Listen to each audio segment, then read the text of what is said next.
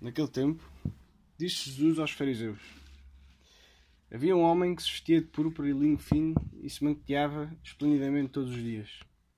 Um pobre, chamado Lázaro, jazia junto do seu portão, coberto de chagas. Bem desejava saciar-se do que caía da mesa do rico, mas até os cães vinham lamber-lhe as chagas.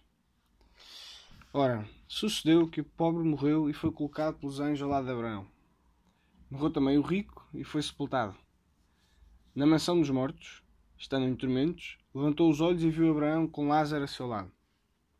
Ergueu a voz e disse: Pai Abraão, tem compaixão de mim. Envia Lázaro para que molhe a água à ponta do dedo e me refresque a língua, porque eu atormentado, porque eu estou atormentado nestas chamas. Abraão respondeu-lhe: Filho, lembra-te que recebeste os teus bens em vida, e Lázaro apenas os males. Por isso, ele agora encontra-se aqui consolado, enquanto tu és atormentado. Além disso, há entre nós e vós um grande abismo, de modo que se alguém quisesse passar daqui para junto de vós, ou daí para junto de nós, não poderia fazê-lo. O rico insistiu.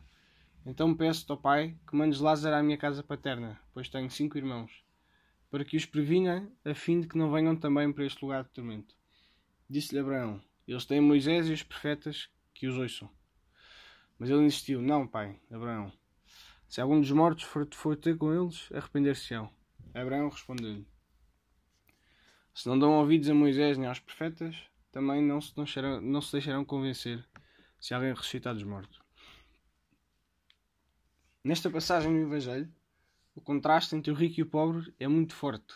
O luxo e a indiferença do rico contrastam com a situação miserável de Lázaro. Tudo isto é um grande realismo, dado o momento em que vivemos atualmente. Podemos pensar: onde estaria eu se fosse dos protagonistas desta parábola? A nossa sociedade recorda-nos constantemente como devemos viver bem, com conforto e sem preocupações. Que Jesus nos ensina a viver preocupados com os outros e não só connosco próprios, com sentimento de amor, solidariedade e justiça. É nisto que consiste a caridade, cuja importância São Paulo não se cansou de frisar. Amar a Deus sobre todas as coisas por Ele mesmo e ao próximo como a nós mesmos, por amor de Deus.